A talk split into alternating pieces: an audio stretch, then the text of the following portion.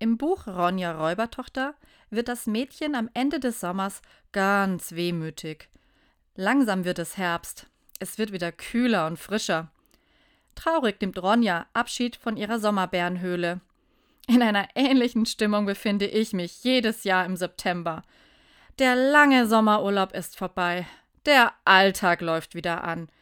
In den Sommerferien hatte ich endlich mal Zeit für Dinge, die oft viel zu kurz kommen.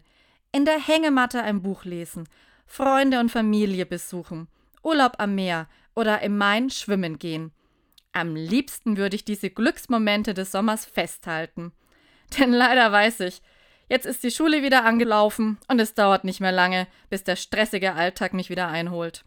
Ronja Räubertochter sammelt alle schönen Momente des Sommers zu einem großen Sommerklumpen zusammen. Und von dem wird sie in der kalten, dunklen Jahreszeit leben. Vielleicht gelingt es mir ja auch, ein paar Sommerklumpen in meinem Alltag mitzunehmen. Ich kann jetzt nicht mehr stundenlang lesen, aber vielleicht eine halbe Stunde am Tag.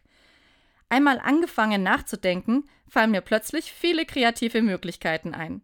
Und welche Sommerklumpen nimmst du mit in die kalte Jahreszeit?